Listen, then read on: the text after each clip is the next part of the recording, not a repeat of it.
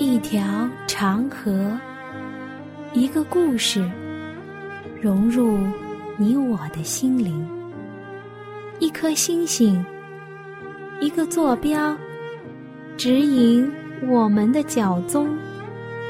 一次对话，一段旅程，一段属于你我的旅程。圣经奇妙之旅。一段旅程，开启一个奇妙的世界；一次心灵的碰撞，造就新的属灵成长。欢迎你准时收听由我主持的《奇妙之旅》节目。我是你的好朋友暖暖。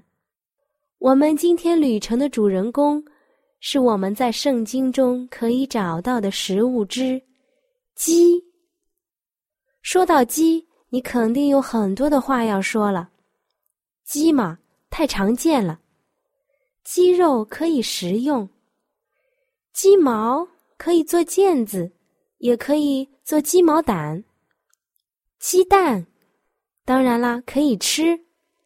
鸡内金可以入药，更别说鸡腿、鸡翅、鸡脖等等，都是人们餐桌上常见的食物。这些你知道的，暖暖也知道。或许我们今天旅程的目的地太过熟悉，但是有可能我们旅行的过程有点不一样。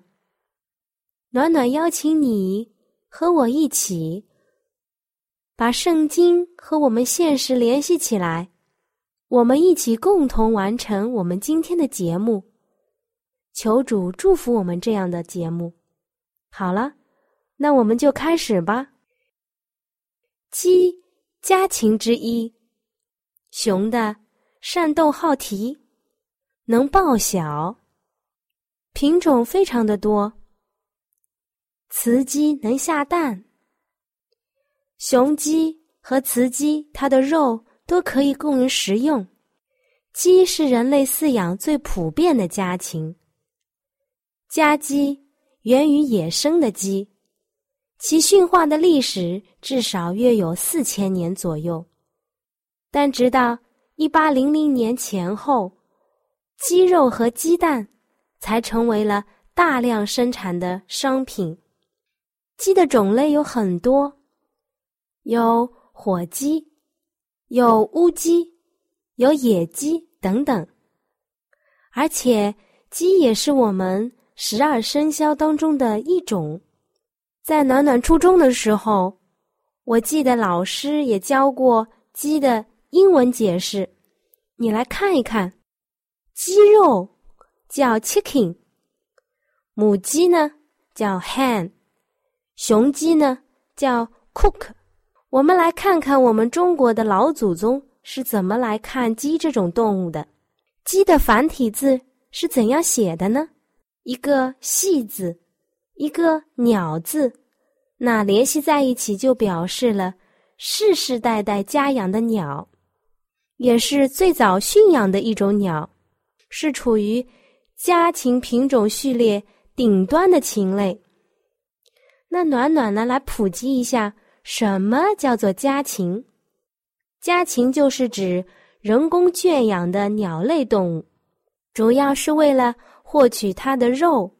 蛋和羽毛，当然也有其他的用处，比如说信鸽，又或者是宠物等等。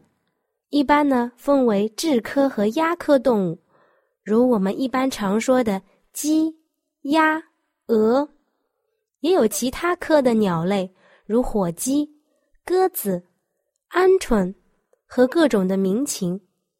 好了，我们回到开头，鸡。我们都知道，鸡分雌雄，雌鸡可以产蛋，而雄鸡呢可以报晓。在我国的古代文学中有好多关于鸡的文字。暖暖呢来列举了几个，你来听一听。在《说文》的这本书中写道：“鸡者，小兽，主司食起居人。”《汉书五行志》说。食宿与鸡。在《礼记乐令》这本书中又写道：“鸡曰汉阴。”而我们所熟悉的晋代陶渊明在《桃花源记》当中也有说到：“故人具鸡黍。”唐代孟浩然说过：“故人庄，鸡栖于厅。”当然也有成语的，有一个形容人的叫做“呆若木鸡”，是形容这个人因恐惧而发愣的样子。也有说好的，“闻鸡起舞”，听到鸡叫就起来舞剑，比喻意志非常的坚强，有毅力，有恒心。鸡毛蒜皮。比喻无关紧要的琐碎的事情，还有一个字，不是非常好，但是也非常形象，叫做“鸡犬升天”。这个成语出自于汉朝淮南王修炼成仙后，把剩下的药撒在院子里，这院子里的鸡和狗都吃了，也都升天了。比喻一个人做了官。和他有关的人都得势，偷鸡不成蚀把米。还有鸡皮鹤发，那是指老人的。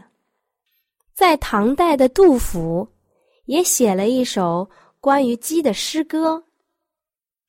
那写到这里呢，暖暖就说一下，看来古时人们对鸡还是情有独钟的。鸡这种动物。也是有风俗习惯的，在古代汉族就有杀鸡的碎石风俗，流行在浙江、武夷等地。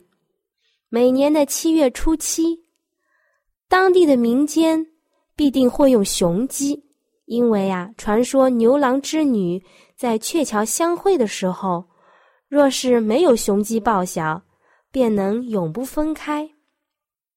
山东一些地区呢有抱鸡的这样的习俗，在娶亲的时候，女方会选一只母鸡随花轿出发，因为啊，鸡与吉祥的“吉”字谐音，抱鸡是吉祥的意思。在云南大理也有类似的这样的婚娶的风俗，鸡肉味道鲜美。而且又有营养，鸡的营养物质大部分为蛋白质和脂肪，但是肌肉中欠缺了钙、铁、胡萝卜素、尼克酸以及维生素和粗纤维。如果啊，你长期将鸡肉当做主食的话，那就会导致身体的亚健康。科学调查还认为。鸡肉食用量对人体，尤其是老年人、女性的健康有重大的影响。营养学家指出，由于人们一天中会食用各种各样的食物，这些食物平均起来，鸡肉中的胆固醇含量最高，所以会使得心脑血管疾病诱发率增高。如果老年人，和女性每天都吃鸡肉的话，那就势必有多余的胆固醇存积在体内，这样不利于健康，会增加心脏病、脑血栓诱发的几率。所以，暖暖也奉劝各位，鸡肉虽然好吃，其中的营养素也很高，但是也要适可而止哦。另外，现在不法的商贩在鸡的饲料中添加了激素，所以呀，多吃也会影响人体健康的。暖暖想说一点：孕妇如果吃了含有激素的鸡，会导致过度的肥胖，而且会导致回奶。当然，鸡肉还是有很多禁忌的，你来听上一听。芹菜。鲤鱼、芝麻和菊花这几样东西是不能和鸡同时食用的，这样会导致身体的不适，有些还会损害人的身体健康，更甚者会导致中毒。好了，说了这么多，那我们把目光一起放在圣经上。我们翻开圣经，在圣经中记载了一件耶稣门徒和鸡的一个小小的故事。你猜上一猜，是哪一个小故事呢？马太福音二十六章三十四节，耶稣说：“我实在告诉你，今夜鸡叫已先，你要三次不认我。”马太福音二十六章七十四到七十五节，彼得就发诅咒启示说：“我不认得那个人。”立时，鸡就叫了。彼得想起耶稣所说的话：“鸡叫一先，你要三次不认我。”他就出去痛哭。这个小故事呢，在马可福音和路加福音都有记载。喜欢的弟兄姐妹也可以自己翻看一下，这个故事就是彼得三次不认主。我们现在闭上眼睛，我们想象一下，天将破晓，是夜里最冷的时候，在院子里生着火，有一群人围着烤火。这时候，故事里的主人公彼得大胆的同他们挤在那里。他不愿意人认出自己是耶稣的门徒，所以装作漫不经心的混在众人当中，希望别人当他是个捉拿耶稣的人。但熊熊的火光照着彼得的脸。那看门的使女仔细的把他打量一番，他记得这个人曾经和约翰一同进来。现在又看到他脸上沮丧的神色，心想，他或许是耶稣的门徒吧。这个使女是盖亚法家里的一个佣人，他很想知道彼得的根底，于是他对彼得说。你就是他的门徒吗？彼得一时惊慌失措。就在这个时候，那围着烤火的这一群人，同时都看着彼得。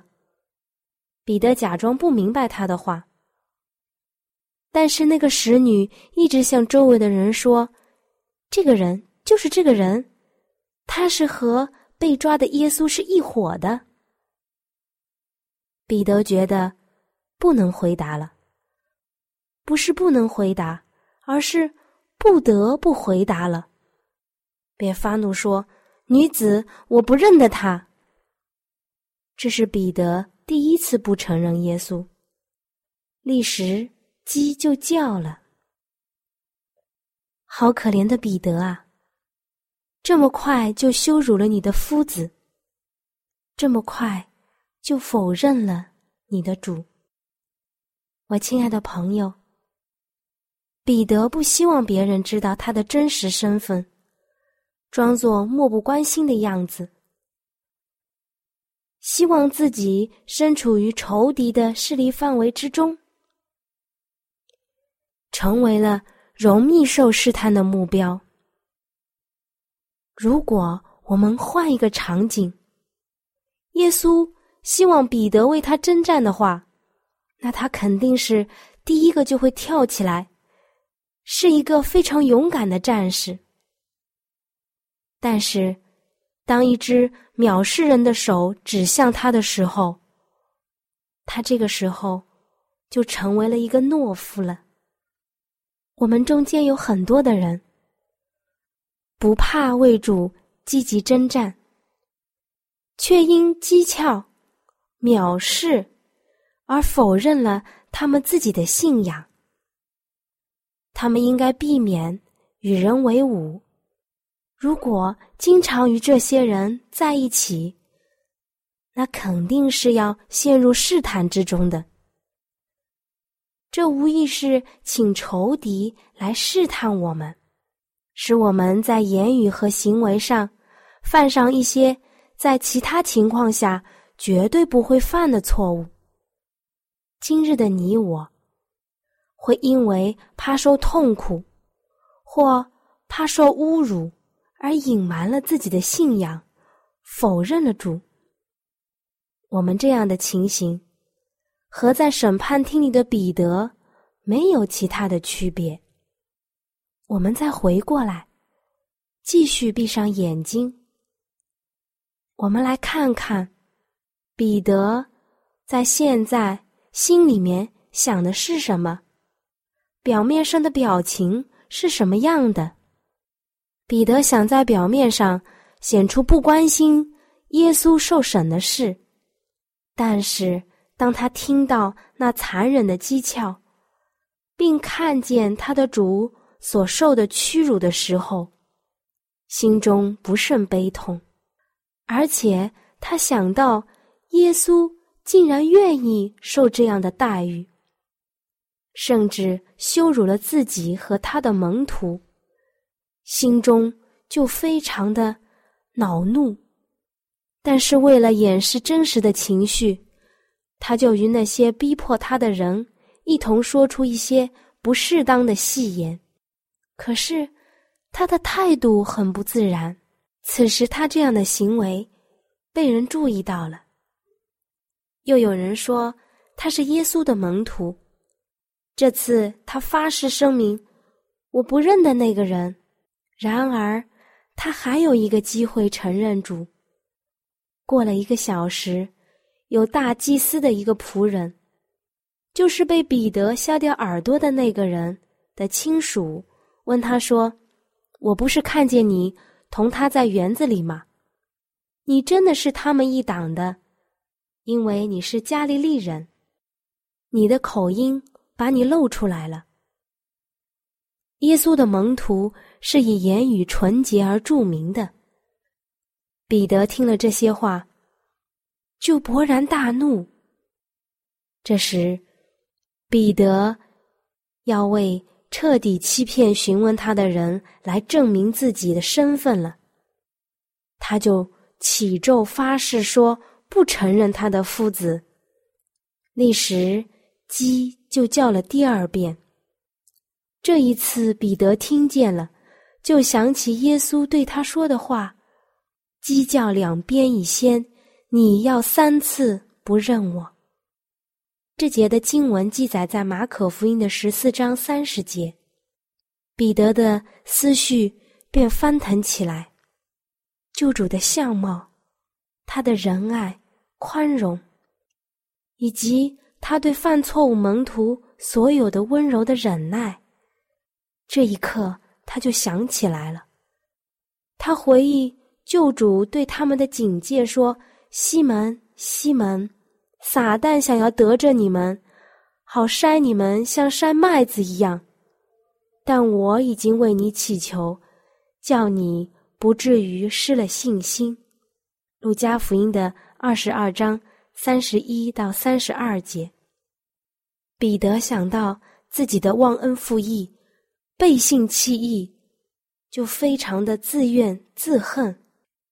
于是，他再向他的夫子望了望，就看见一只谢曼的手举起来，在打夫子的脸，他就再也看不下去了。他的心碎了，他从审判厅冲了出去。以上呢，是暖暖记录的历代愿望当中的四段话，你来看。彼得在鸡叫以前三次不认主，背叛了主。虽然以后在主耶稣基督复活升天之前，彼得用自己的行为赢回了门徒的身份，主耶稣也让彼得喂养主的小羊。可是，彼得的这一个人生污点却被记录了下来，用来提醒人们。可以说是用来提醒我们自己。暖暖说：“以上的话，不是要你记住彼得所要犯的错误，而是他犯错误的起因是什么，后来又是如何改正的。他非常坚定的认为，人可以靠着自己来战胜试探，结果是一败涂地。”他没有警醒的祷告，而是给撒旦转了空子。所以，人一旦放任自己的骄傲，那带来的果子是非常巨大而苦涩的，甚至我们还要赔上生命的代价。暖暖觉得，没有什么比生命更重要了，对吗？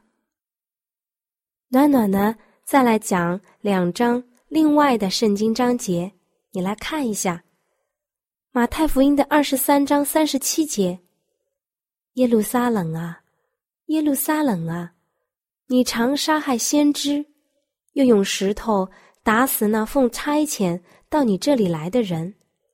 我多次愿意聚集你的儿女，好像母鸡把小鸡聚集在翅膀底下，只是你不愿意。”路加福音的十一章十二节，求鸡蛋，反给他蝎子呢。耶稣说的一段话，是因为他在耶路撒冷看到了今后的日子，他感到了无比的忧伤。从橄榄山上，就是日后提多及其军队所要驻扎的地方。他望到了山谷，和山谷对面。神圣殿宇和回廊，他看到了美丽的宫苑、阁楼、殿宇，都付诸一炬。凡他们莅临之地，都要化为荒墟。他展望到未来的日子，见和自己立过约的子民分散到各地，像荒凉海岸上的破船一样。他看出了。他们今生所要遭受的报应，不过是他们在最后审判大日所要喝的愤怒之杯中的第一口苦汁而已。耶稣的怜悯，他热切的爱情，发出了悲鸣的叹息，说：“耶路撒冷啊，耶路撒冷啊，你常杀害先知，又用石头打死那奉差遣到你这里来的人。”我多次愿意聚集你的儿子，好像母鸡把小鸡聚集在翅膀底下，只是你们不愿意。唉，你这特蒙眷爱的超过万民的子民啊！巴不得你知道眷顾你的日子和关系你平安的事。我已经阻留那执行赏罚的天使，我已经呼召你们悔改。但是依然无效。你们所反对、所拒绝的，不只是仆人，不只是先知，不只是代表，而是以色列的圣者，你们的救赎主。如果你们遭到毁灭，那是咎由自取。主耶稣基督巴不得他们像小鸡需要母鸡保护一样。处处跟在他的周围，只是当时的以色列民已经离主耶稣基督很远了。我亲爱的朋友，你听到主切切寻求你的话语了吗？你能感受到主的爱了吗？母鸡如何保护小鸡，照样我们的主也眷顾我们。最要紧的是，你愿不愿意？你愿不愿意？今天的旅程就快要接近尾声了。我们今天一起分享的内容是鸡这种动物，准确的说是鸡这种家禽，带给我们的是主无限的爱。朋友，你准备好了吗？因为主在天上为我们准备好了全然的天家。完美的住所，可以休息的无忧之地。最要紧的是，你想不想去？若是你想去，那暖暖可是要添上一句：你们要警醒准备哦。最后，暖暖用一句圣经章节来结束我们今天的旅程。马可福音十三章三十五节。所以，你们要警醒，因为你们不知道家主什么时候来，或晚上。或半夜，或鸡叫，或早晨，愿每一位想到天家见主的人都能预备妥当，欢欢喜喜的迎接我们的救主。阿门。我亲爱的朋友，你听了这期节目之后，内心中对圣经感兴趣了吗？或是对造我们的主有新的认识，又或者有深深的感动，那就让我们献上我们心中的感谢，谢谢天父你的带领，也求主带领我们下一期相遇的时间。那如果你有新的想法、新的认识，或者你觉得你有不一样的看法，或者是暖暖讲的不完全的地方。你都可以用写信的方式告诉我。好了，我们下期再会。喜欢今天的节目吗？若是您错过了精彩的部分，想再听一次，可以在网上重温。我们的网址是 x i w a n g r a d i o，希望 radio，或是找旺福村也可以找到。记得把好东西介绍给您的朋友，与他一起收听。